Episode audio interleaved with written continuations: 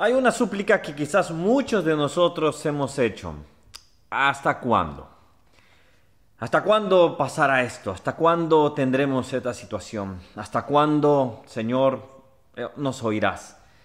Pero también hay un hasta cuándo y en un momento en que el Señor sí esconderá su rostro para siempre de una persona. Hoy vamos a ver un poco al respecto. Hola, ¿cómo estás? Que Dios te bendiga. Mi nombre es Ronnie Mejía y estamos viendo la Biblia capítulo por capítulo. Al ver la Biblia así, de esta manera, vamos viendo algunos detalles que quizás en algún momento no nos podemos detener y podemos estar estudiando otras cosas, pero son importantes también. Si no te has suscrito al canal, dale acá, dale a la campanita para que cada vez que te avise, eh, cada vez que subimos un video te avise que lo hemos hecho. Bueno, vamos a ver acá y vamos a empezar a leer este, este capítulo. Dice, ¿hasta cuándo Jehová me olvidarás para siempre? ¿Hasta cuándo esconderás tu rostro de mí? ¿Hasta cuándo pondré consejos en mi alma, con tristeza en mi corazón cada día? ¿Hasta cuándo será enaltecido mi enemigo sobre mí?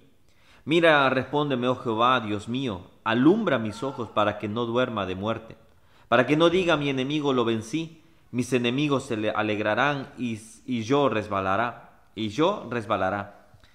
Mas yo en ti, en tu misericordia he confiado, mi corazón se alegrará en tu salvación. Cantaré a Jehová porque me ha hecho bien. ¿Hasta cuándo? Una exclamación que todos en algún momento hemos estado. ¿Hasta cuándo, Señor? Y no es que dudemos, no es que estemos, es que las agonías de este mundo nos llevan a ese punto. Ahora, hay un punto que tenemos que tener en cuenta. Todo lo que estamos viviendo, todo lo que estamos pasando, es efímero, significa corto, es por un instante, es, es por, por cierto momento. Para nosotros es toda una vida quizás. Hay gente que está sufriendo por años, está en una cama y conozco casos. Pero hay personas que están diciendo, Señor, ¿hasta cuándo? Esto también es corto, ya va a pasar. Pero el peor, eh, como dice acá el salmista, ah, ¿hasta cuándo Jehová? ¿Me olvidarás para siempre? Hay un momento en la historia en el que Dios dejará de ver a ciertas personas por la eternidad totalmente. Pero eso es la condenación eterna. Ese es el único momento en que el Señor ya dirá, apártense de mí, hacedores de mal. La pregunta es que nosotros entonces, ¿de qué bando vamos a estar? ¿O somos con Dios o somos contra Él? O podemos creer y decir, esto aún malo tiene un propósito de Dios, o puedo decir, Dios me ha abandonado y yo le abandono totalmente.